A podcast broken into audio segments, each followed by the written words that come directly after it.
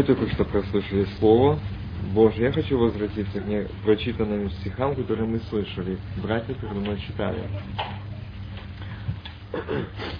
Это Луки, что, что мы только что слышали. Я не читал ее.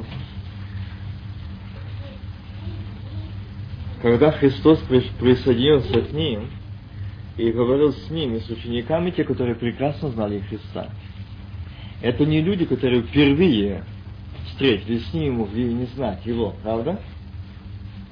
Но скажите такую ситуацию, почему, когда он объяснял им Писание, глаза их были удержаны? В чем причина? И почему, когда Христос говорил с ними, он им, они ему сказали, а мы-то было надеялись, что он спасет.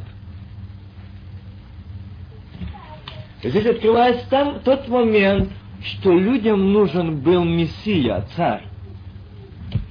И они поставили цель такую, Мессия, царь нам нужен, что не увидели Сына Божьего. Перед ним стояла цель, нам нужен Мессия, мы ждем Мессию, мы ждем Мессию, мы ждем царя, мы ждем Избавителя. Но они не видели Господа, не слышали Господа и не имели нужды, чтобы слышать голос Божий. Какая крайность, какая опасность. Что мы можем говорить о царстве, можем говорить о вечности, можем говорить о пришествии, можем знать много и о многом, но не познать Сына Божьего и не знать голоса Его. Как это опасно. И здесь, когда Он объяснял им, и когда открылись у них глаза, они узнали его, и он стал невидим для них. Представьте тот момент, что шел стоял рядом Иисус, говорил, когда открыли глаза, его не стало. Как жалко. И знаете, это можно...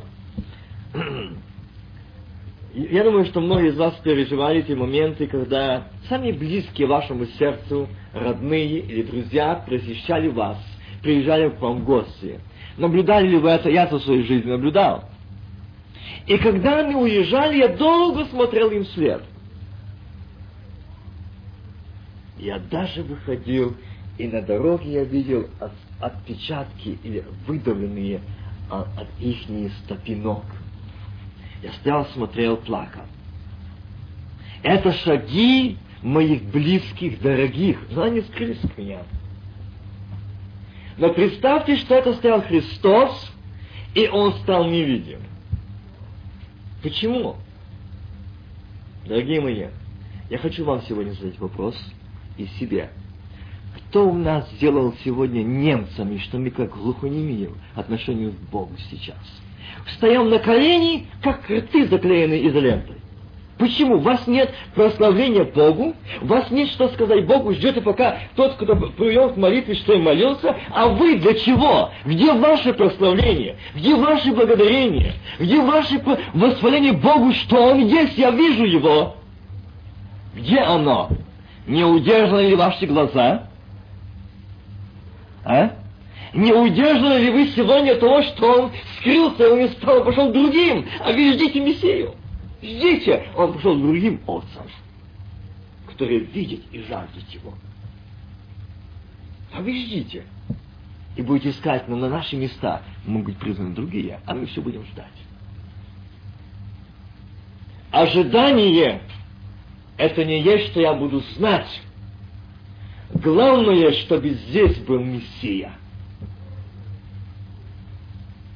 Если здесь Царство Божие, мы вчера говорили, внутри нас – это гарантия, что Он во мне и я в Нем.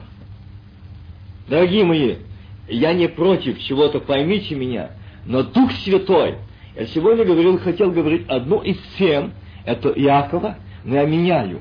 Дух Святой вот так перевернул. Я буду говорить сегодня о том, что мы видим сейчас.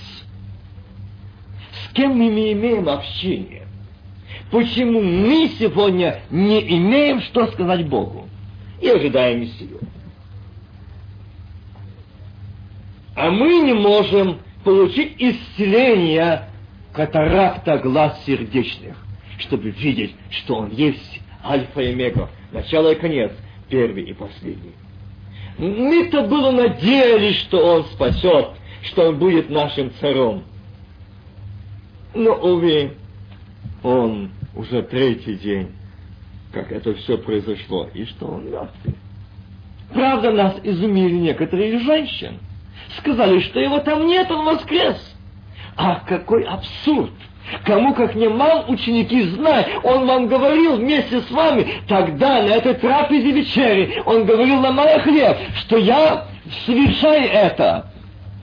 Третий день воскресну. Предупредил. Где ваша вера? Что вы слышали? Мессия нам нужен, царь нам нужен. И не больше. Одна цель стоит. Какая у нас цель сегодня? Что мы сегодня исследуем? Что мы ищем? К чему мы стремимся? Вот и результат, чего мы жаждем. Что мы стоим пред Ним, и Он стоит, а мы как те, которые глаза удержаны и уши закрыты. Нам нечего ему сказать. Пусть молится тот, кто привел к молитве. А нам нечего. Фарисеи вы, садукии и лицемеры. И не больше.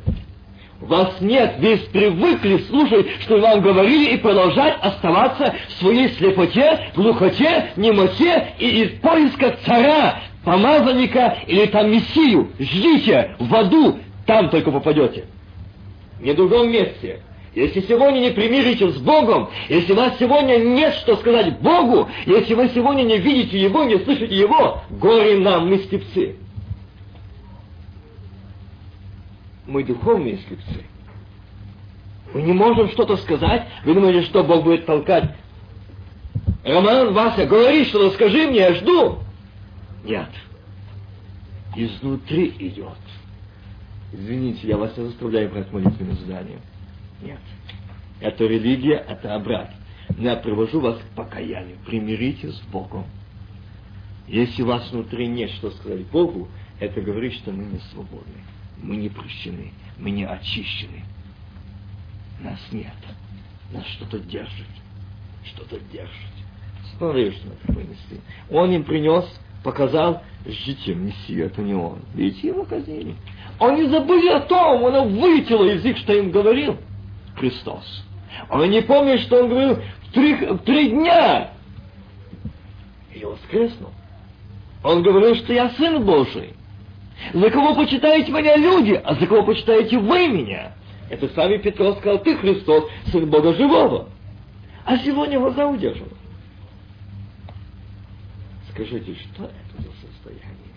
Вот это открытый результат собственной праведности, религии, уверенности в себе, что со мной все хорошо, я читаю, я знаю, я понимаю, но я не познал Ум работает, а сердце закрыто. Вот какой грех. И мы ждем Мессию. Ждите, вы его не дождетесь. Он давно пришел и сказал, вы храм Бога живого, войду в них и вселюсь, и буду жить, и буду ходить.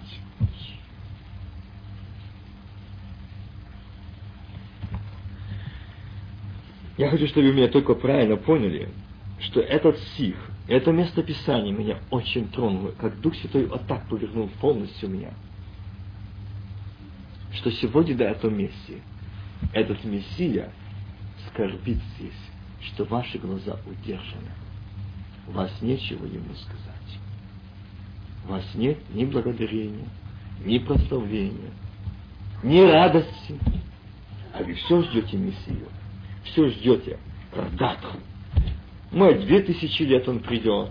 Может, 2002 второго года он придет. Шутите, вы окажетесь обмануты.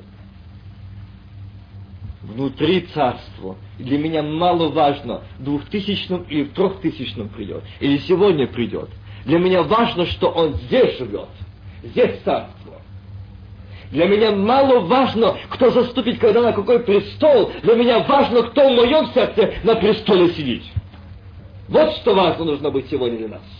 Вот что ценно нужно быть сегодня нам. Вот что мы сегодня должны искать, в чем углубляться и что познавать. Кто во мне здесь сидит? и кто говорит во мне, кто учит меня. И чего мы боимся? Чего мы боимся? К чему мы стремимся? И здесь он говорит, и открылись у них глаза, и они узнали его, но он стал невидим для них, и он сказали друг другу, не горело ли у нас сердце наше? Когда он говорил нам по дор- на дороге, и когда изъяснял нам Писание. Правда, этот момент рассуждения, и вот они когда пришли, и пришли, и возвратились в Иерусалим, нашли вместе одиннадцать апостолов, бывших с ним, которые говорили, что Господь истинно воскрес и явился Симону. Уже есть свидетельство. Но они рассказывали о происшедшем на пути, и как он был узнан ими в преломлении хлеба. Когда говорил он об этом, сам Иисус стал посреди их и сказал им, «Мир вам». Они, смутившись, смотрите, не возрадовались, не возликовали. То, что сейчас в нас. Христос здесь, а у нас нет никакой контакта, что Он здесь. Мы понимаем, ум работает, а сердце ничего не переживает. А они что? Смутились, испугались, подумали, что видят Духа. Он сказал им, что смущаетесь, или чего такие мысли входят в сердца ваши? Посмотрите на руки мои и на ноги мои. Это я сам. В том, который вы ищете, и в котором вы разочаровались и который вы думали, что он тот самый, но уже третий день как умер. Я тот самый, в котором вы не видели Мессию, вы не видели Сына Божьего, вы не видели дающего радость, не страх, не смущение, радость, ликование, торжество. Он жив. Я не так давно видел один момент одного мужа и детей, которых мать была подвина черта ее жизни, и когда она получила исцеление, и обнаружили, что этой болезни ее даже нету, какая этих людей была радость. Там не было предела радости, там не было огранич... ограничения радости. Иисус исцелил. Чудо! И я так тоже думаю, чудо! А Христос говорит, они радуются, а я скорблю. Почему? Они радуются, что она осталась жить. Но они не радуются, что исцеление души произошло, а их души давно уже в этой болезни рака духовного. И не имеют нужды в исцелении. Этому радуемся, наше физическое, телесное, а что духовное, мы даже не имеем нужды в этом. Что глаза наши удержаны, мы не нуждаемся в исцелении. Что уши наши не слышат, мы не нуждаемся в исцелении. Но когда оно воспринимает неверие, страх, отчаяние, разочарование, неуспех, провал, о, это хорошо работает, волна. Но небесная волна никак не связана с Богом. Почему? Почему мы? Потому что мы пред Богом лжецы. Говорим одно, то, что у нас нет. Молимся, дорогой мой Господь, я люблю Тебя, когда мы Его не любим. Не любим. Вы скажете, что любите, я скажу, что не любите. Не словами нужно любить, а жизнью и делами любить Господа. Искать Его. Второй момент. Брат Роман читал этот евреям.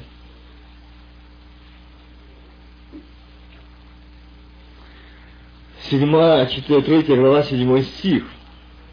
Мы вчера об этом немножко рассуждали выше, я беру ниже. Почему? Так говорит Дух Святой. Ныне, когда услышите голос Его, не ожесточите сердец ваших, как во время ропота, в день искушения в пустыне. Где искушали меня отцы ваши, испытывали меня и видели дела мои сорок лет. Поэтому я вознедавал на он народ и сказал, непрестанно заблуждается сердцем. И не познали путей моих. Он не сказал, что не узнали, не исследовали, не познали путей моих. Поэтому я поклялся во гневе моем, что они не войдут в покой мой. Смотрите, братья, чтобы не было ком из вас сердца лукавого, неверного, дабы вам не отступить от Божьего. Если было так сказано, смотрите, братья, чтобы не, не, чтобы не было в ком сердца лукавого братьям, сестрам. Нет. И здесь идет лукавого и неверного, дабы вам не отступить от Бога живого. Богу, по отношению к Богу. А тогда мы хотим результат. Мы хотим действий, мы хотим ответов, мы хотим победы, мы хотим освобождения, мы хотим помощи, а Господь смотрит лукавое, жестокое, надменное сердце. Как могут там жить? И какого-то тогда мы царства ожидаем. И в каком мы собираемся жить в Иерусалиме? В каком? В каком мы собираемся переселиться в Иерусалим? Скажите. Снова Иерусалим, где улицы из чистого золота, лукавым, надменным, гордым, вероломным, непокорным, жестоким сердцем. Там нечего делать.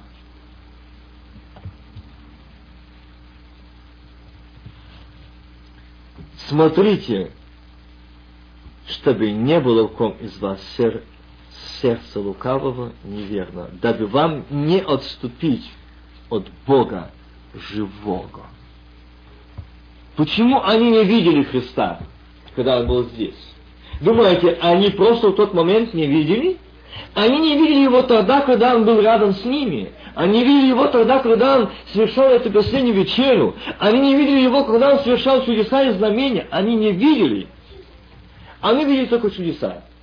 Но не видели в Нем Сына Божьего. Не видели в Нем, что это посланник неба. Сын Бога Живого, тот Искупитель, тот их учитель, который учил их. Почему-то только некоторые могли подойти сзади, коснуться, получить исцеление. Тот влез на дерево, хотел увидеть Иисуса, а он сказал, сегодня мне надо увидеть в доме твоем. Но другие не могли. Другой момент, я в прошлый раз говорил эту тему, когда он пришел в дом Митеров и грешников. А эти завидуют. Почему он с ними? Почему, дорогие мои, почему в нашем сердце происходит это? Почему, как говорит Дух Святой, ныне, когда услышите голос Его, не ожесточите сердец ваших, как во время ропота в день искушения в пустыне. Где искушали меня отцы ваши, испытывали меня и видели дела мои сорок лет. Это Израиль, мы относим к нему. Вы знаете, что такое Галгал? Галгал. Замкнутый круг, можно сказать. Вы можете зайти в город Галгал и не выйти, и ходить вокруг. Это город Галгал. Это Галгал. Это место такое. И вот многие христиане церкви вошли в этот Галгал и ходят по кругу. По 50, по 60 лет. Члены церкви, а Бога не знают. Вы знаете, они в Голгаре. Они на месте. Они ходят своими изверенными тропинками. Вот здесь, Михаил, вот так мы понимаем. Вот это пройдено, вот это изучено, вот это исследовано. И свои уставы, свои обряды, свои законы. Все. Но только нет пути Господня. Нет познания Божьего. Глаза их удержаны, и они не видят его и не знают, как выйти из Голгала. Мы не знаем, как выйти из этого тупика, с этого обстоятельства. Мы в Галгалах живем и не знаем, как выйти. Почему? Кто нас завел туда? Скажите, кто завел этот народ туда? Почему этот израильский народ, Божий народ, расстояние пройти можно за 40 дней пешком. Сейчас проходит это расстояние за 21 день. Идти 21 день. Ну, тогда можно час дороги, тогда за, за 40 дней можно было пройти. Они шли 40 лет. Почему? Гордая, вероломная шея Вея, непокорно, жестокое сердце. Мы можем быть членами церквей, мы можем проповедовать, молиться и быть в Голгале. И не достичь Иерусалима, как они не дошли обетованную землю, не вошли, только увидели. Что показал ему? А они вокруг этого места ходят. Сорок лет. Мы можем ходить возле, говорить о Новом Иерусалиме, о Царстве Божьем, о вечности, говорить, вокруг ходить и в Галгале. И вокруг, и только в этом. Но не выйти. Нам нужно выйти, нам нужно оставить свое, нам нужно выйти из этого. Мы не можем выйти. Так трудно оставить наши понятия, наши убеждения, наши обряды, наши знания. Так трудно оставить, согласиться с чем-то другим, что я не понимаю. Мне оно неприемлемо. Дорогие мои, я хотел бы, чтобы сегодня мы задумались над этим, где мы сегодня. Где мы сегодня находимся? Я хочу, чтобы Бог сегодня открыл наши сердца, глаза, чтобы мы могли увидеть где мы, может, мы уже... Нет. Сколько лет мы ходим в Голгаре? Почему мы сегодня, как мы слышали это место Священного Писания, что глаза их удержаны? Они не видели, они не познали. Мы можем иметь стаж христианский, но быть в Голгале – не выйти из тупика и не выйти в обетованную землю. И знать хорошо. Эти люди хорошо знали. Обряды, закон. Знали, но они его не исполняли. Они не жили им. Не жили. Они жили другими. То, что им нравилось, то, что им хотелось, то, что им было приемлемо.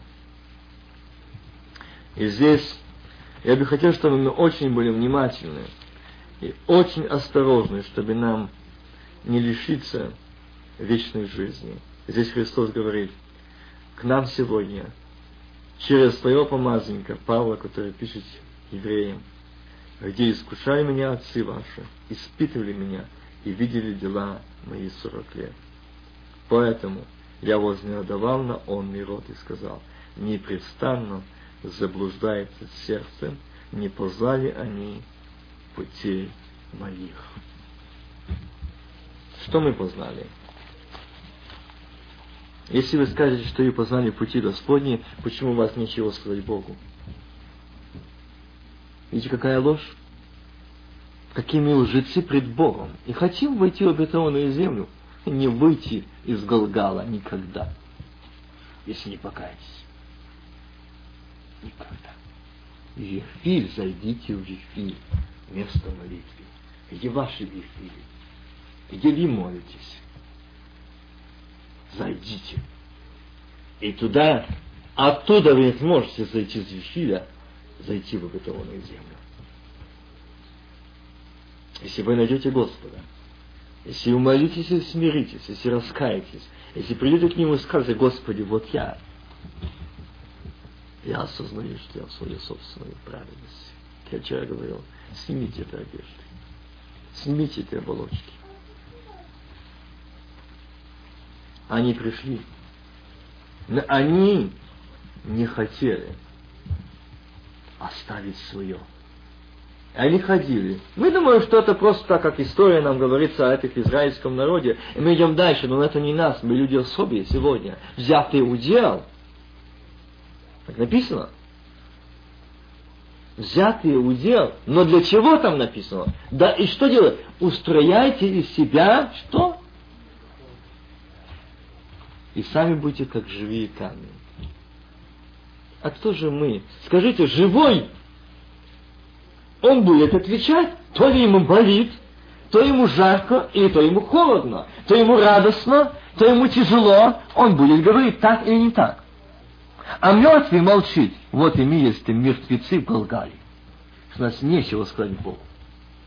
Не о том, что мы погибаем, не о том, что мы ходим вокруг по своих путях, которые мы проложили, по своих тропинках так мы ходим, которые мы себе проложили, и думаем, что мы спасены. Наш ум, и мы ходим по этому Галгалу, ходим, никуда больше не выходим. И не выйдем, покуда мы не возовем к Богу, чтобы выйти. Мы думаем, что это невозможно оставить тот или иной грех. Невозможно оставить ту или иную привычку. Невозможно! Да, верующему все возможно. Так написано? А неверующему невозможно, естественно. Кто мы сегодня? Верующие, уверовавшие.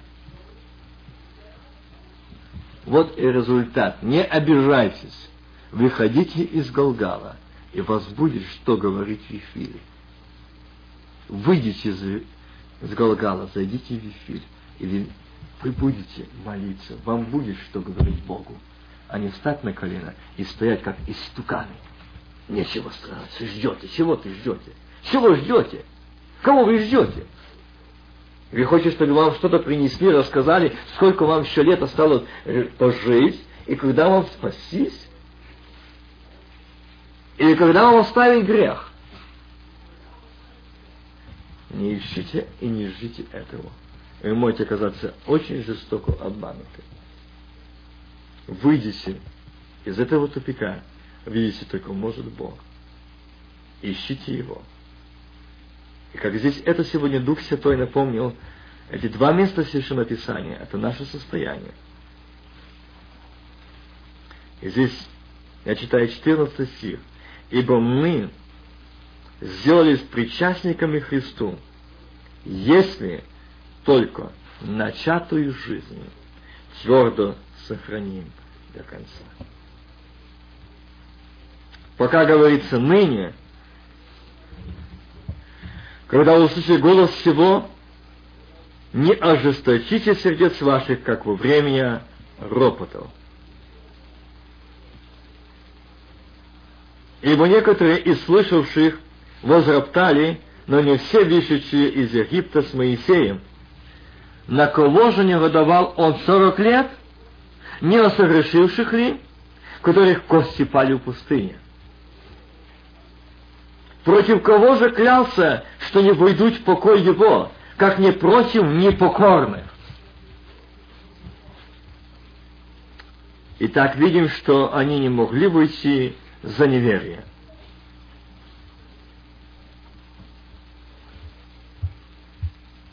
Дорогие, давайте рассудим я бы не хотел больше ни чем говорить. Мне бы хотелось сейчас молиться и сказать Богу, доста. Мы же столько слышали Слова Божьего. И оказываемся в Галгале. Мы оказались жестокими. Мы оказались неверными. Мы оказались ропотниками. Мы оказались этими. Это факт. Это не Вася вам приписывает. Это видеть вас Бог. Видит что мы в Голгаве. Мы чуть-чуть немножко воспряли и уже остановились, уже у нас все хорошо. Нет, вычистить нужно до основания. Выйти, так выходить, так нужно выйти и оставить Галгал. Вифиль значит вифиль. Наше желание, наше стремление не жить в Галгале, пройдем через, пройдем через Вифиль, но наше желание войти в обетованную землю Новый Иерусалим. Дьявол, если захотел остановить меня в Вифиле, не будет так. Если захотел остановить меня в Голгале, нет, моя цель, мое стремление, Новый Иерусалим, обетованная земля, Родина, туда стремлюсь. Я не успокоюсь. Я не остановлюсь я не замолчу. А мы стоим на колени, нас нечего сказать, куда мы идем, чему мы стремимся, и чего мы хотим, и чего мы достигли. Нам нужно зайти в Рим и остаться в Римской империи, и остаться этой религии, где нужда была поклонение истуканам и богам, и мумиям. И, может, кого-то из нас и взяли на поклонение святых в оболочках и молились бы на вас. Святых в своих собственных глазах. А Бог смотрит людях, ходящих в Галгале вокруг и не имеющих нужды в покаянии. Устами говорим. Но сердце мы не видим. Мы не видим. Вы скажете, что мы видим? Тогда скажите, если мы видим, почему мы не можем я беру на то, что сказал сегодня, сейчас, в этот вечер Христос здесь мне. Если они скажут себе, что они видят, что они любят Господа, почему они молчат, и им нечего сказать Отцу, что я вижу тебя здесь. И все. Слава тебе, я вижу тебя, сердце мое радуется. Пусть это небо, пусть знает ангелы, пусть сатана, что его дочь, его сын увидел здесь Сына Божьего, Отца Своего, и радуется, внутренность вострепетала, воскликнула, поднялась, восторжествовала. А мы настолько осветились, настолько очистились. Ждем, пока кто-то будет молиться, кто что скажет. Ни поддержки молить, ничего. Святые стоять. Вот какая наша святость. Вот до чего мы дошли. Нас нечего сказать Богу. Нам нечем похвалиться. И нам нечем каяться. И так уже мы третий год. И все голдали. Никак не можем зайти хотя бы в эфир. Все так нравится, Голгал. Все так нравится вам ваши пройденные пути. Сами себе нравятся. Своими достижениями. Я хочу, чтобы сегодня нам дал Бог понять это состояние, выйти из этого состояния.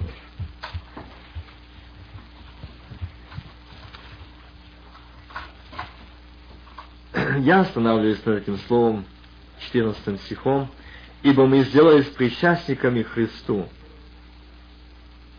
Ибо мы сделались причастниками Христу, если только начатую жизнь твердо сохраним до конца. Скажите, мы сделались причастниками Христу? Так ответьте в сердце, сделались причастниками Христу или нет? Если скажешь, что да, будьте осторожны, чтобы не казаться лжецами пред Богом. Причастниками Христу, это значит, что я причастен Христу, Его жизни, Его существу. То есть я с Ним, и Он в Нем.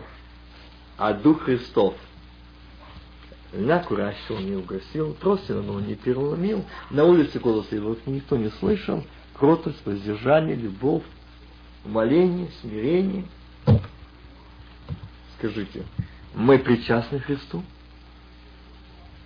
Одна из сестер мне однажды звонит мать и говорит, я сегодня рассыпалась, развалилась, я сегодня вот вышла из себя.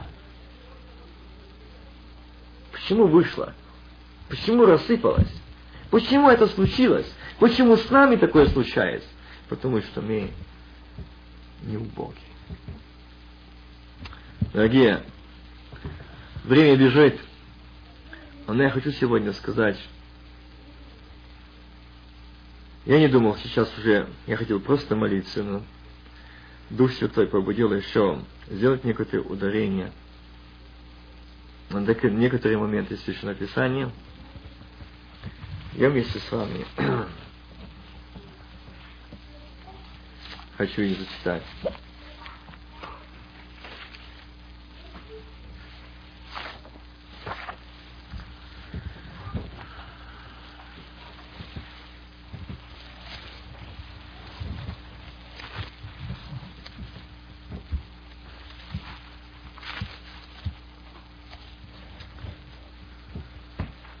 Я хочу сейчас, я через Слово Божие, но я прошу вас стать всех на ноги и совершим молитву.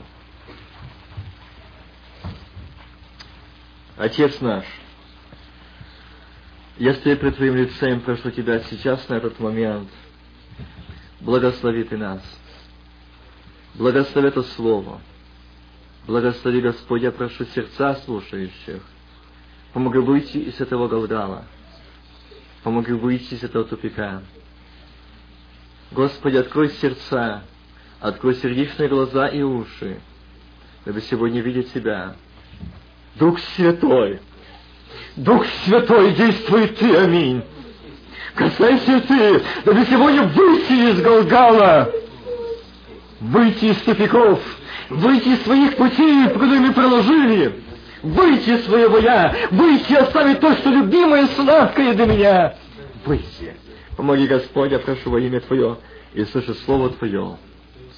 Открой глаза и уши. Аминь. А теперь стоит послушаем этот стих.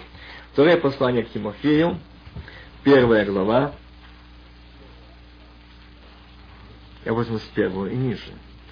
Павел, волею Божией апостол Иисуса Христа, по обетованию жизни во Христе Иисусе, Тимофею, возлюбленному сыну,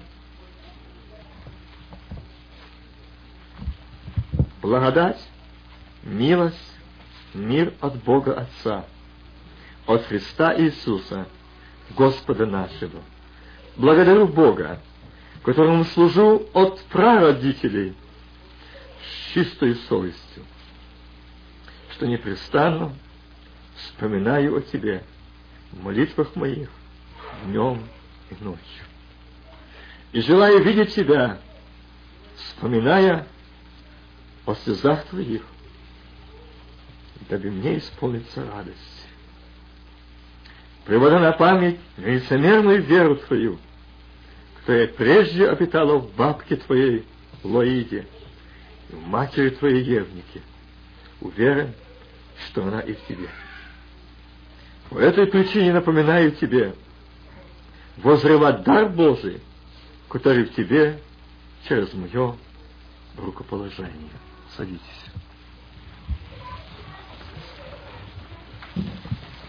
Павел, волею Божию, апостол Иисуса Христа по обетованию жизни в Иисусе Христе. Христе. Тимофею, возлюбленному сыну. Дорогие друзья, вникните в глубокий смысл этих слов. Это письмо. Письмо узника. Письмо брата нашего апостола Павла к Тимофею. И знаете, сегодняшняя тема, я ее сейчас не закончу, я только начну ее сейчас, это будет вера трех поколений. Я не знаю, почему Бог переменил и сейчас стал говорить вот эту мысль, эту тему, как продолжение того, что я только что говорил, причина – почему мы ходим в Голгаре. Вера трех поколений. И здесь Павел пишет, Павел волею Божию, апостол Иисуса Христа, по обетованию жизни во Христе Иисусе, Тимофею, возлюбленному брату, сыну. Почему? И знаете, когда я читал это место, я не мог понять, но когда Господь открыл, открывал это место мне. Знаете, я еще возьму немножко, скажу один пример. Когда я был в выступлении, и когда я говорил с Павлом, то Павел говорит, ты знаешь, первое, что когда я возвратился сюда, я искал, где здесь Сифан. Я почему, зачем ты его искал? что мне встретиться с ним. Тогда, когда его побивали камнями, я одобрял. Я стер одежды.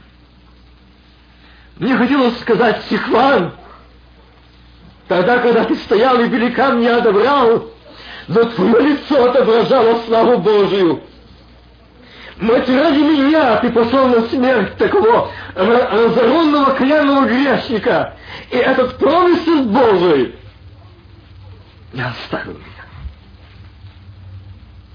Стефан, я хочу видеть тебя здесь, где ты. Стефан, мне нужен ты. Чтобы сказать тебе, прости меня, брат мой. Хотя там не, нет нужды уже просить прощения, там нет этого. Но ему хотелось. Он думал этим. Но знаете, что сделал Стефан? Там нет нужды просить прощения, и там нет уже прощения. Там это отсутствие. Дела идут вслед.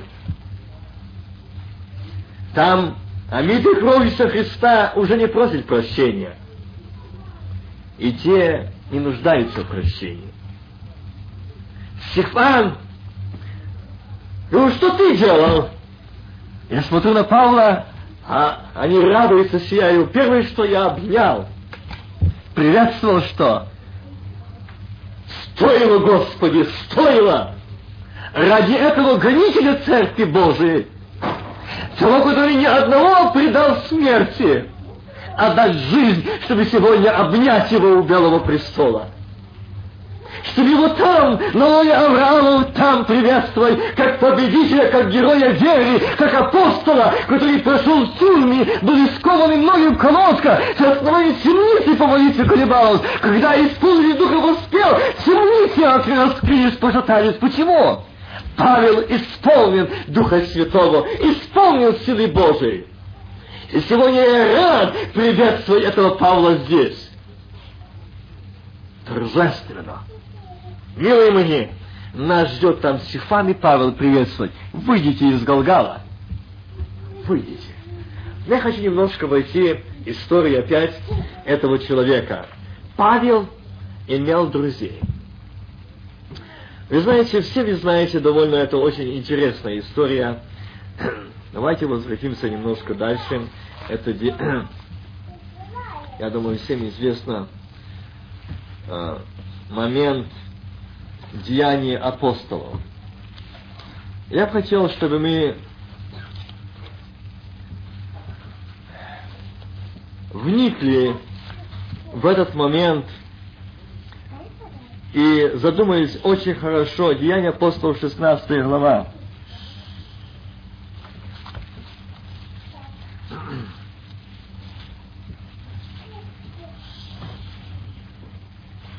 Я возьму 15, возьму еще с 15 главы выше немножко, для того, чтобы вам было ясно. Из 36 стиха.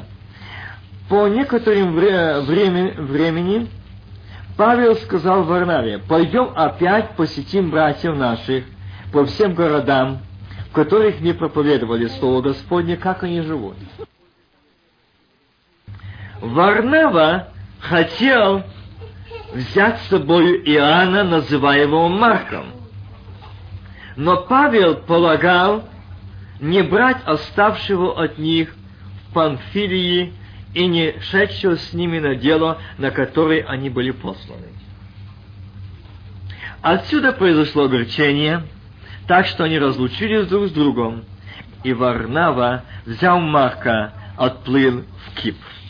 А Павел избрал себе силу отправился, был поручен братьями благодати Божией и проходил Сирию, Киликию, утверждая церкви.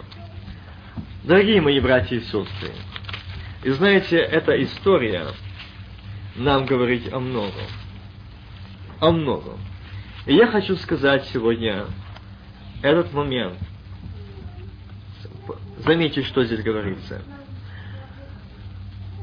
Павел не хотел брать с собой путь того, который а не захотел, то есть не казался верным. И произошло огорчение. И смотрите, что Варнава взял в себе Марка, отплыл в Кипр. А Павел, избрав себе силу, отправился, был поручен братьями не людям, а благодати Божией. Помните, я проводил пример Авраам и Лот. Тот посмотрел, понравилась земля, орошаемая, пошел жить. Помните? А тот возрел, возвел очи к небу, возвал к Богу, что и Бог указал, куда ему идти. Тот поплыл в Кипр своим другом, может, на компромисс, а Павел поручием благодати Божией. Павел и Сила. Они отправляются в путь, куда Бог хочет. И дошел, это 16 глава, первый стих, дошел он до Дервии и Листры, и вот там был некоторый ученик именем Тимофей, которого мать была уидиянка, уверовавшая, а отец Елен. Отец Елен, мать иудеянка, мать еврейка, а отец грех.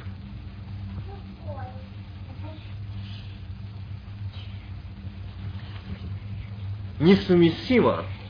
Но смотрите, он был ученик.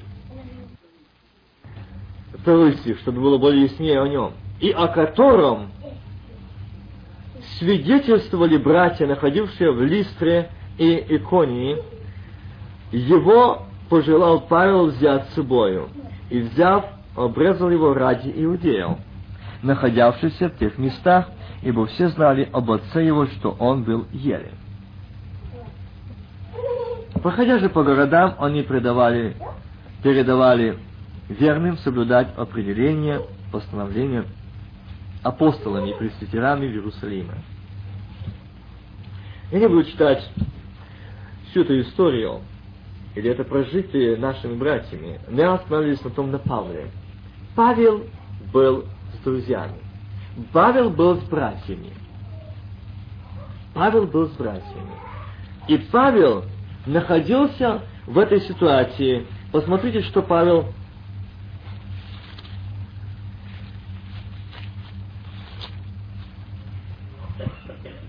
Павел говорит сейчас о Тимофее. Павел волею Божией, Иисус Христа по обетованию жизни во Христе Иисусе, Тимофею, возлюбленному брату, нет, сыну.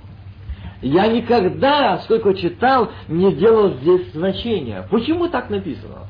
Там был брат Фарнава, а здесь возлюбленному сыну Бог показал. Павел, за то, что ты пошел по пути благодати Божией, и за то, что ты получил благодать Божию и помазание, и ты пошел туда, куда хочет Бог, то я тебе не, не переживаю. Я взамен брата, который оказался неверным тебе, я дам сына. Как? Ну, я понимаю, мог бы Павел сказать, если бы он был женат, имел свою семью, он мог бы иметь чувствования отцовские. Но как Павел здесь сказал, возлюбленному сыну моему, не имеющему ни жены, ни детей. Заметьте это. Там, где любовь Божья, там, где Бог, там, где Дух Святой, там эта любовь отцовская, родственная. Не переживай, Павел, за то, что ты возлюбил Бога, всем сердцем, разумеем, душой и крепостью, я дам тебе не друга, я дам тебе не брата, я дам тебе сына по имени Тимофей, который будет любить тебя как отца и будет верен тебе во всем. Читайте внимательно первое и второе послание Тимофею, что пишет он. Павел ему, как он любит его – там этих посланиях я вижу только отцовскую любовь, любовь, любовь. Но я хочу сегодня не о этом говорить. Это другая тема. Может, дай Бог, я буду когда-то говорить о значении Павла и распределении, почему именно оказался там Тимофей. Но я сегодня буду говорить вера трех поколений. Почему Павел сказал, желаю видеть тебя, вспоминаю о слезах твоих, дабы мне исполнится радость. О каких слезах говорит Павел про Тимофея? И он приводит, говорит, приводя на память нелицемерную веру твою. Дорогие мои, внимательны будьте. Приводя на память нелицемерную веру твою. Если мы лицемерно к Богу идем и верим, я возвращусь к Ветхому Завету. Я возвращусь к тех моментам, что Господь сказал, не буду читать, и вы это знаете это место Писания. Знаете. И написано, что благословение до тысячи родов, так? Только кому? Исполняющим, соблюдающим заповеди Божии, пребывающим в Боге. И поражение до четвертого, не четвертый род, а до четвертого, то есть три поколения будет поражены до четвертого. Четвертого не будет поражен. За что? За то, что мой дедушка был неверен, то значит и я внук буду иметь это наследственный грех неверия. вера трех поколений или неверие трех поколений.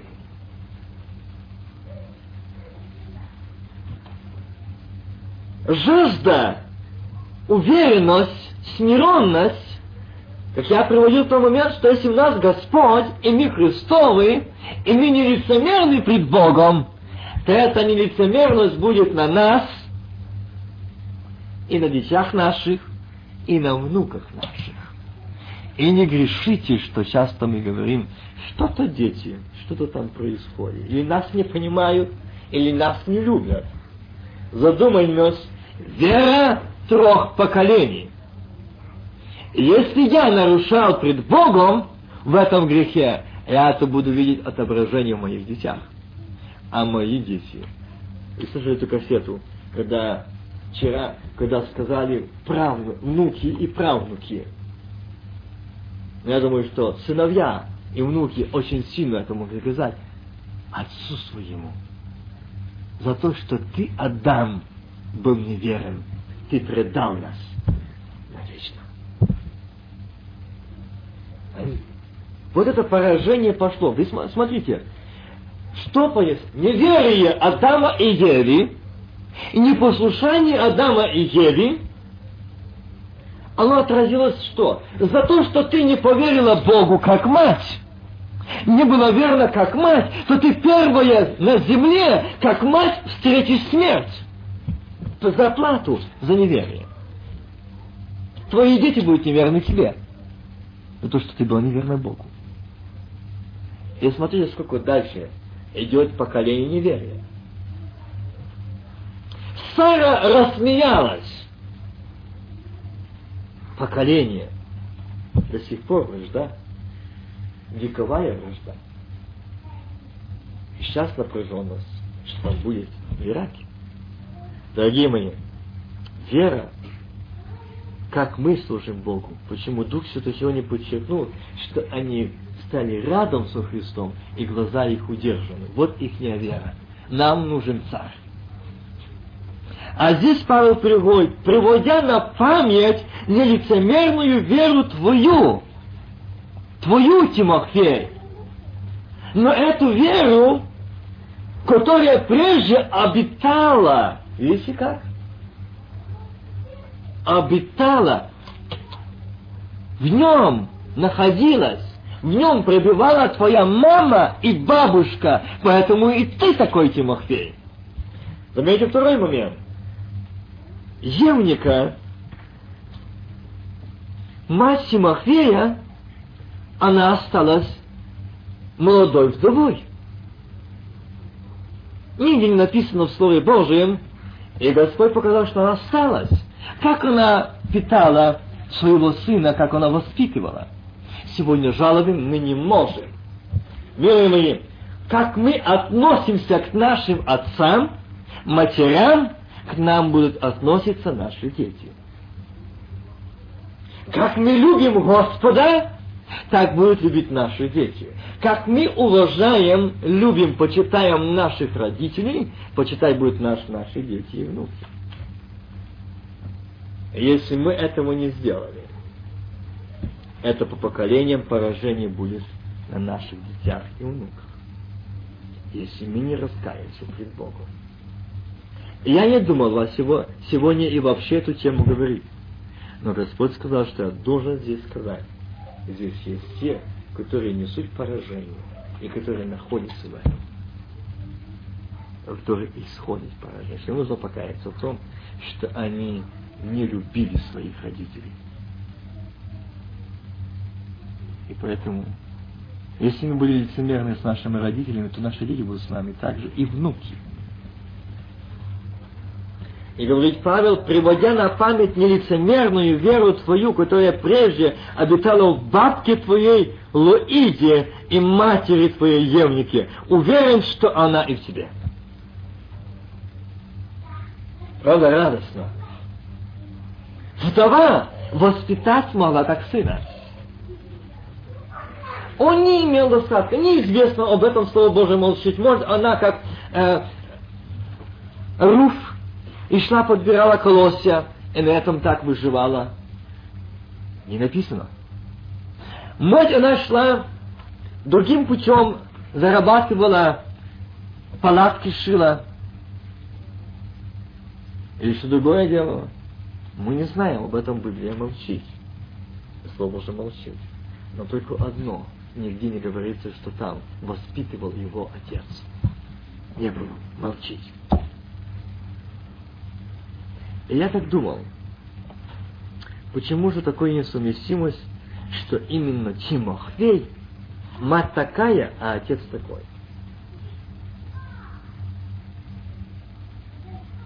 И знаете, если вникнуть в историю, я не буду сейчас вникать в историю, кто такие, кто был его отец и что это за народность. Это люди, которые оставили, ушли, им не нравилось. И почему так много и было и говорится в Новом Завете о греческом, на греческом языке или о греческом? Почему? Потому что много из евреев, которые отведелись, ушли, оставили, и они перешли, а они стали жить по-своему. Другими путями они построили свою религию. Они жили по-своему. И отец Тимофея был таков.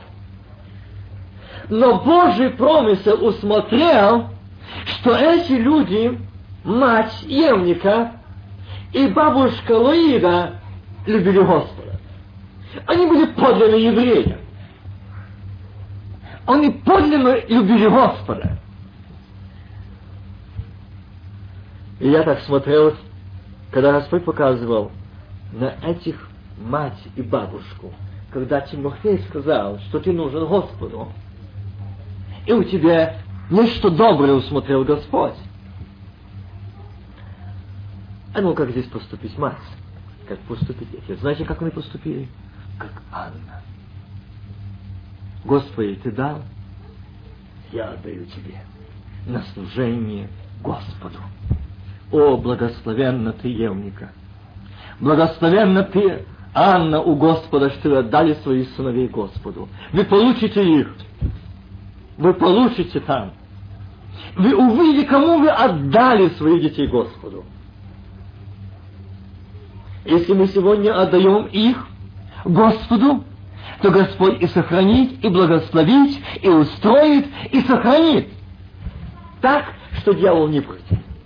Но если мы старались научить их, как жить, то мы отдали их Вельзавулу. И сегодня имеем результаты, горькие, некоторые имеют родители горькие результаты, что дети оставили Господа. Одна из матерей не так давно звонила, многодетная мать, и она говорит, что мне делать? Такие дети вредные. Что делать? Что делать? И однажды, когда пришел к ней сын, один из тех, который увлекся наркоманией, неделями побольше исчезает нету дома, научите в полиции, в тюрьмы не выходит. И он пришел и говорит, мама, он видит, что мать плачет. Сердце сыновья как-то там расплавилось. Мама, ты думаешь, я тебя не люблю? Или тебе не жалко? Люблю. Но ты думаешь, что если я Бога не боюсь, то я тебя послушаю? Не могу оставить. Помоги, не могу. И знаете, куда мы зашли? что этот корень отца его. Так как мама Евника любила Господа, и бабушка научили, то Тимофей был угодный Господу. Вера, которая была в маме и в бабушке, она была в несколько раз больше в Тимофею. Вера отца, матери, она будет в детях. Вот результат, почему мы стоим, у нас нечего сказать Богу. Мои, нам нужно каяться. Нам нужно каяться очень сильно, что мы фарисеи, что мы сегодня в этом состоянии, что мы только любим себя. Мы только смотрим за собою. Мы только следим за собою. Мы только ищем своего. А наше сердце как айсберг. Богу и к ближним. Почему? Вот здесь и есть вера наша. Не поститесь, не молитесь и не просите у Бога о призове или спасении наших детей. Не будет результата, покуда мы не покаемся пред Богом. Где мы нарушили? Где мы не любили? Вы знаете, когда я прослушал и получал эту тему, я нашел во многом себя. Вы знаете, я думал, ну почему меня мои дети иногда не могут понять? Ну почему? Почему иногда они не могут не поверить? Полная отдача, как должно. Почему? Я искал этого, я посился об этом. Но почему мое слово не доходит их? Не касается их иногда? Почему? Я плакал. Я ночами простоял на коленях, я днями стоял, просил, но это было безрезультатно. И знаете, что Бог сказал? А ну навернись свое. Как ты любил, как ты слушал своих родителей.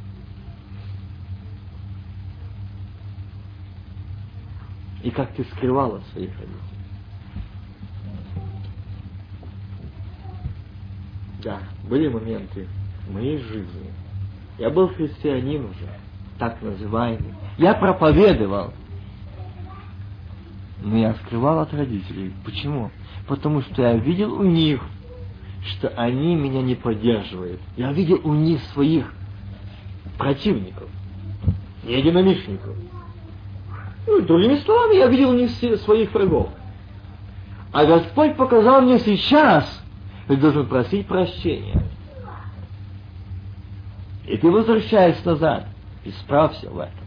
И скажи многим, что Царство Божие не получит. Тот, кто не был, не любил, не почитал своих родителей.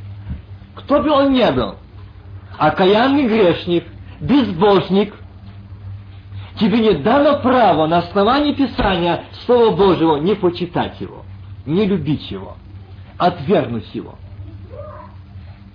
Только в том случае, если он идет вопреки Слова Божьего, да, это не могу послушать. Но мне это не дано право, мне его ненавидеть. Видите, какой грех? Наследственный. Вера трех поколений. И вот не только твои дети будут непослушны, но и внуки тебя слушать не будут. И верить в него за то, что ты так поступил своими родителями. Ты увидел, твои дети будут видеть тебя своего врага. Будут видеть тебя. Потому что ты видел так в своих родителях. Дорогие мои, очень важно сегодня заметить, как мы сегодня служим Богу. Сегодня я наблюдаю такие картины, что дети верующих родителей здесь в Америке своих родителей стараются обеспечить. Видите, как сатана задумал? Не исполнив заповедь Божию. А есть два престарелых. Еще такая хитрая уловка дьявола. Ты доглядываешь свою маму и получаешь это деньги. Вот где грех. Я не обязан это делать. И мой, а, моя обязанность смотреть за моей мамой и папой, это долг – они родили, они родили, они воспитали, воскормили, и я должен, я обязан бесплатно, безвозмездно помогать, смотреть, молиться, постирать, кормить, помочь финансово, а не еще и их пенсию приписать себе. Много сегодня таких христиан. Не ждите, что ваши дети будут так с вами а они эту плаху разделят. Я знаю, знаете вы это стихотворение или нет. У нас было такое на Украине стихотворение, и я его даже рассказывал. Там идет речь о одном богатом человеке, который мешал старенький отец. Знаете это, нет? И что он решил? А эта воркотливая жена, он, ладно, он то кашляет, то он, ну, да, знаете, как старые люди, они не, не всегда так, как нам бы хотелось. Не всегда. Я очень хорошо помню, для меня очень большой пример, это моя бабушка. Я как смотрю здесь эту Евнику и Лидию, я вижу в них свою маму и свою бабушку, это невестка и свекров, но они жили как родная дочь и, и, и мать. И я слышал, как не раз моей маме говорили, ну как ты живешь с нею? Она же тебе ничего не помогает. Знаешь только что, что делаешь, ты молишь. Зачем ты взяла? Ее дочь своя, пусть идет к дочери. Но для меня, когда я это услышал, я молился, Господи, для меня страшно, чтобы моя бабушка любимая ушла из нашего дома. Я благодарю Бога за мою маму, которая не пошла на этот компромисс с сатаной. Она сказала, я слышал, мой долг, мой долг, и я ее люблю, и я должна. Это моя мать. Это мать, которая родила мне мужа, друга, помощника. Она дала подарок мне моей жизни. И мой долг быть с нею, когда закроются ее глаза, когда остановится последний удар сердца. Это ответ для матери. И знаете, я хочу сказать то, что сейчас происходит во мне – во мне такое происходит, что мне часто говорит жена, дети. Говорит, ну вот ты здесь с нами живешь, но ты так за своими. Вот приехал к ним, или звонил, вот сейчас недавно к ним, а они, да ты, сыночек, не переживай, ну мы же понимаем, мы так не знаем, как уже мы молимся воздать вам за вашу заботу. Почему? А потому что они сделали это пред Богом своим родителям. То и их дети делают им вера трех поколений. Моя бабушка, она не вставала с колен, молилась. Мать молилась и молится сейчас. И знаете, эта молитва, это ихняя молитва. Она дала то, что я увидел их живую веру. И они меня научили говорить с Богом. Да, я, будучи еще неверующим, я видел, как они говорили, не молились, а говорили с Богом. Они проставят часами, ночами и не вставая с колен, они говорили с Богом. Вера трех поколений. А я прошу теперь у Бога, помоги мне передать это моим детям. Я это увидел в своей маме. Я это увидел в своей бабушке. Я хочу это передать. А что мы передаем нашим детям? Что мы им даем, дорогие мои? Что? Что мы даем? Стыду нашему есть сегодня, что дают они? Они дают то, что сегодня, как я уже говорил, мешает эти родители. И как я говорил за это начало, закончить с этого мужа, отца, э, сына, которому сказала жена, он мешает. Я помню своего старого дедушку, спокойно он уже отошел из этой жизни, и вот такая седая, бородка длинная была. Я очень любил ее гладить. А он очень любил слушать. И он, он неграмотный был. Он всегда просил, читай мне Библию. Мне это очень, очень не нравилось. Я читал, я заставлял себя читать. Но я, я очень любил деда, очень любил бабу. Я очень их любил. И я к ним бежал. Тот дом, где мы жили. Но я всегда боялся только, чтобы не заставили меня читать Библию. Я не любил этого. А я как только переступлю порог, о, слава Господу, сыночек пришел нам. Прочитай, внучек, нам Слово Божье. Дядь, пошли, я что ж на улице помогу лучше. Не потом, дай сейчас почитай. Да помолимся, да. У них это было. Они учили. Я знаю, последний день, последний день, когда я вышел, в лес, рядом был возле дома деда лес, может метров пятьдесят от дома, не больше. И пошли пилить одно дерево с пня. И мы с ним резали. И когда мы срезали, он говорит, смотри на пень, посмотрел, а там дальше вот корни. Мы срезали. Вот так и человеческая жизнь. Дерево срезано, но там корни оставит. И вот ты посмотришь, после моей смерти он знал, что он скоро умрет. Вот с этого, возле этого дерева будет много-много пасынков. Много деревьев будет, молодых. И знаете, я этот пень огородил. И он мне был дорог. Я вот этого пня беседовал. Он мне рассказал. И там вырос огромные, можно сказать, много этих березок. Много. И когда мой отец хотел там корчевать, чистить, я его не тронь. Для меня это место как святое. Здесь мне Бог открыл что если это дерево срежут, то там остаются жизнь. Если уйдет вечность, но то, что посеяно, эти корни насколько глубоки в вере, они дадут ростки, эти внуки, эти дети, эти правнуки будут служить Господу. Аминь. Для меня это ценно. Для меня это дорого. Что я видел в них тех, которые знали Бога, которые говорили о Боге, которые вели меня к Богу. И знаете, я так видел, когда часто он приходил к нам домой, а уже на старость, очень уже, тоже перед смертью, он приходил на нас, и его отец мой и мать сильно просили, чтобы переходи с матерью, вы там только вдвоем дома сидите. Живите у нас, нас места хватает, новый дом, езди жить, живи.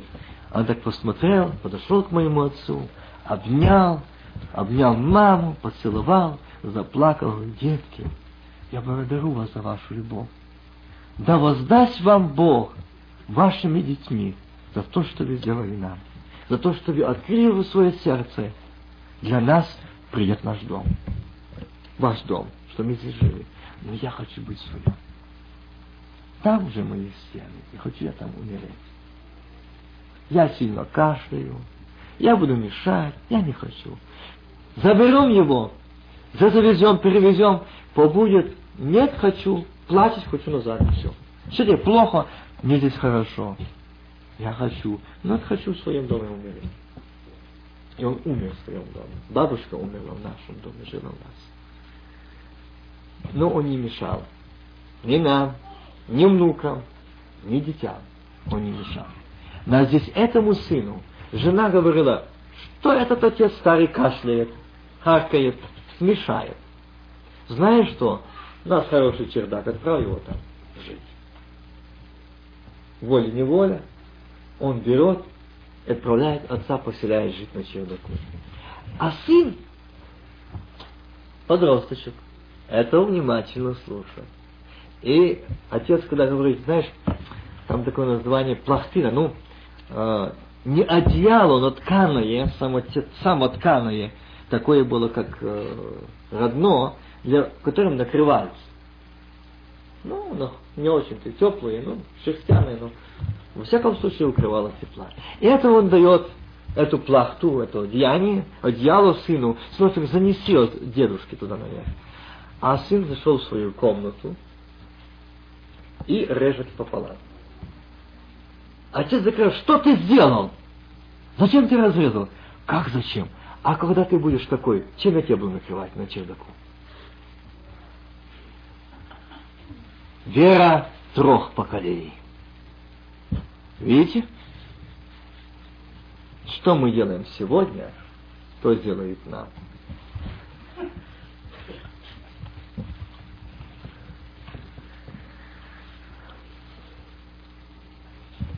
И Павел увидел в Тимофее, как он говорит, что эта вера, уверен, что она в тебе. Он знал, что этот человек надобен Господу, и он нужен Господу, и Господь хочет его.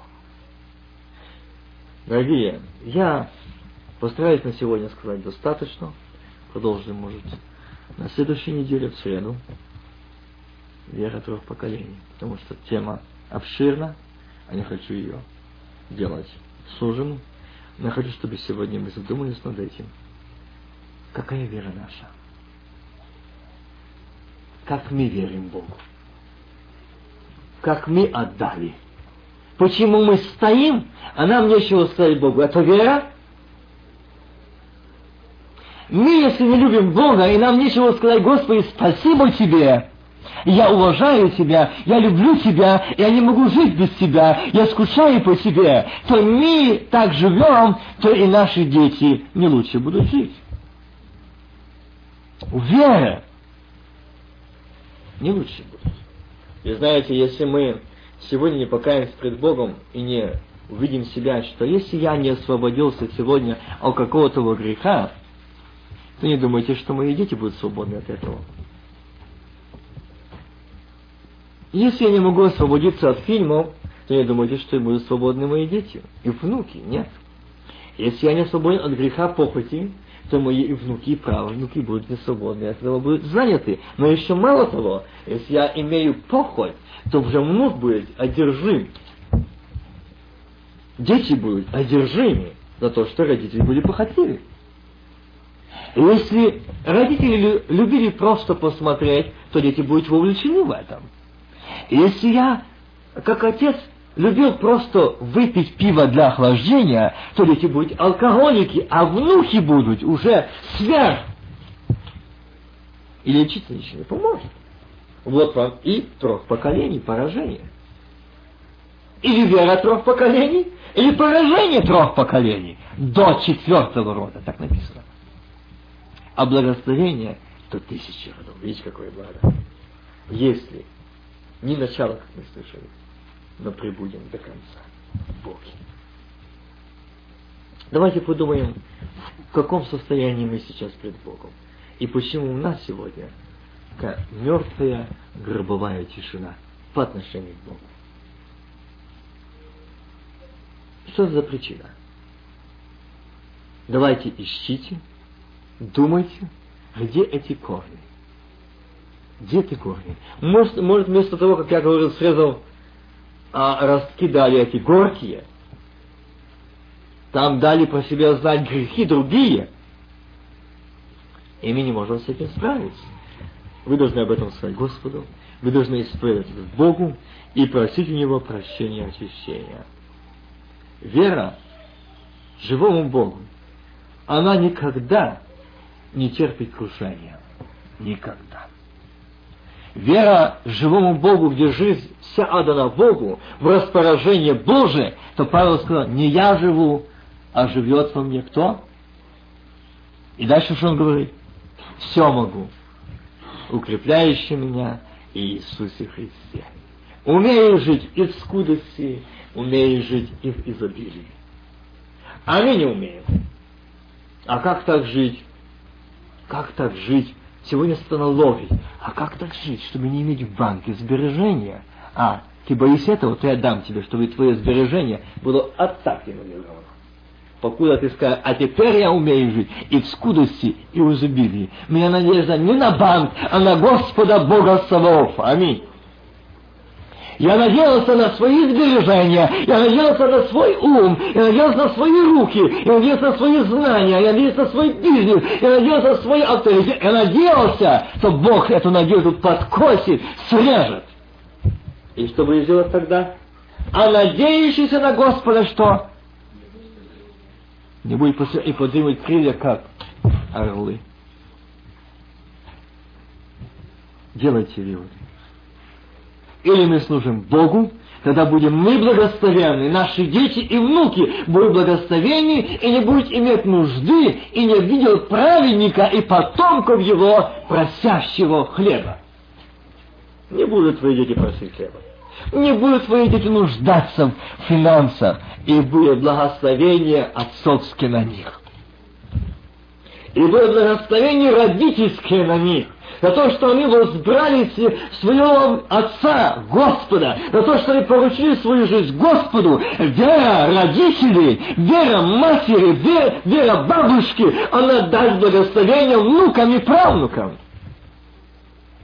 Даст. Но если она есть. А если ее нету, то мы грешим. И мы очень сильно грешим, что мы говорим, что мы Господни мы духовные, а встаем на колени. Представьте себе такую картину. Вы можете думать, что тут Вася вцепился на нас, все, стоим, достаем, ничего не говорим. Нет, не я, Бог вам имеет дело. Представьте, что вы пришли на прием Клинтону и молчите. И ждете, кто-то скажет первый. Ну и начал роман говорить. Естественно, Клинтон скажет, ты что, за всех расписываешь? А вы чего пришли? Ну, если у тебя проблема роман, тут я понимаю. А чего вы с тобой пришли, как посты? Зачем вы здесь? Освободите кабинет. Скажет так президент. Естественно, скажет. Господи, почему не пришли молчать? А вы пришли в Дом Божий, предстать перед лицом Божьим, и нас нечего сказать. Вот и наша вера, вот и наша уверенность, вот наша жажда, вот наше освящение, вот наш контакт и соединение с Богом. У нас нечего сказать. И предстали, перед ним пришли. Пусть говорит Роман, пусть говорит Вася, пусть говорит Леня, пусть говорит, а мы послушаем, да? Уже я знаю, что три года некоторые слушают. И в Голгаре на месте. Никаких сдвигов. Только на один-два дня прояснения, потом затмение. Да еще какое затмение? За то, что мы не верны Богу, за то, что мы не верим Слову Божьему, потом нас случается, что мы не можем иметь успеха побеждать, наступать и помнить Слово Божие. Почему? Мы представили себя неверию, и тогда это неверие дьявол делает, обезоруживает нас, поражает наши уши, поражает наши глаза, поражает наши мозговые извилины. Мы ничего не можем помнить. Нам нужно коренное покаяние, не поверхностное. Я вас не вынуждаю. Я говорю вам авторитетно Слово Божье. Больше я вас не вынуждаю на исповеди, и я с вами не пойду принимать исповеди. Разве только, если скажет Бог, хватит обманывать Бога. Я не за вас. Это не, не играл церковь. Нет. А это чистосердечное признание служения Богу. Или служим Богу. От всего сердца. Значит, должны расстаться с грехом. Должны остаться... Представьте себе, есть себе Евника и его бабушка Лоида были просто религиозными людьми ходили в церковь, посещали. Как бы знал об этом Тимофей? Я не думаю, что вы только говорили Тимофею, Тимофей, ты должен слушать. Я думаю, что они знали просто и слушали. Но почему-то, когда они отдали, и Господь не показал эту картину, когда они отдали Тимофея Павлу с радостью, не с какой печалью, с радостью на служение. И Господь показал, как Анна отдала с радостью своего сына, мать Евника отдает своего сына с радостью на служение Богу. С радостью. Почему? Она говорила, она знала хорошо историю Анны. А если бы она не знала историю Анны, могла ли бы она поверить Богу? Вера Евники, которая была в Лоиде, и Лаида э, передала Евнике, Евника передает Тимофею. Какая повязанность. А наша вера какая? Что мы передаем? Пришли и ничего не Ничего не то, что передать, а Богу ничего сказать. Ни хорошего, ни плохого. Вот и результат нашей слушания Слова Бога. Я призываю к чему? Освободитесь от религии. Освободитесь от того, что вас преследует. Освободитесь пред Богом. Не думайте, что придет за вас какой-то сильный ангел или архангел и возьмет вас за руки и выведет вас и заберет кружку вас с вином или с пивом или с куревом. Нет. Не выведет он вас с кинотеатра и не заберет, не оторвет вас от телевизора. Никогда. Вы предстоите пред Богом. И я предстою пред Богом. И если я не стыжусь Бога, в присутствии Божьем, зайти в бар, это я плюнул в глаза Господу. Если я в присутствии Божьем могу смотреть фильм, я насмехаюсь явно. Ну вот видишь, я сижу. Я смотрю, это житейский фильм. Это роман. Я смотрю его. И знаете, я смотрю сегодня, многие, кто чем захвачен, кто в каком рабстве. И вот как сатана поймал. Что и получив благословение и дать наследствие своим детям и внукам, сатана обманул сегодня. Чтобы, а я знаю, что те, которые смотрят за своими родителями или за своими бабушками, получают зарплату, то они Царство Божие, если покаяться, не получат. Почему? Это явно нарушение библейское. Мы обязаны. Вы не думаете, что это здесь такая прекрасная сторона, и можно ее обмануть и получать? Нет. Не это. Я как сын, я должен оказать мой долг родственное. А я как сын царя царей, что я должен ему оказать? В чем нуждается он? А? Лаида бабушка могла передать Тимофею и мать Селника. Их было что передать. А что мы передали? Веру. Страх Божий, жажду к Богу, ревность к Богу. Тимофей не сказал, что, слушай, Павел, я-то согласен, хочу служить Богу, но помоги мне освободиться от грехов. Нет такого. Встал и пошел. Видите? Там было передано. И он знал это. Дорогие мои, если мы не можем расстаться с нашими любимыми грехами, не думайте, что Бог нас будет прерывать их, если мы не пожелаем этого.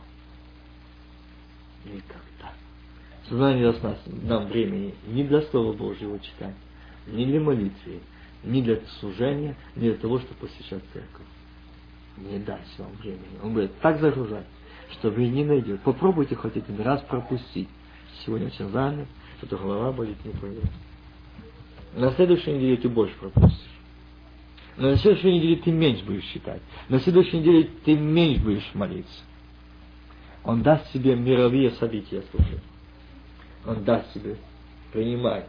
Он не, он не как подойдет. Он подойдет очень хитро. И знаете, меня поймал в этом сатана очень сильно. И очень сильно я был уловлен им. Чем? Я думал, ну почему? Я стал претензию к своему Богу, почему ты не дашь ответа? Господи, мой сын хорошо знает историю Америки, и вообще историю его идет сто процентов. Но почему он сразу оставил ревность тебе, к живому Богу? А Господь мне говорит, смотри на себя, это ты. Ты начал что? пользоваться информацией. Что здесь происходит? В мире для того, чтобы типа проповеди знать, что мы близко к пришествию события происходят –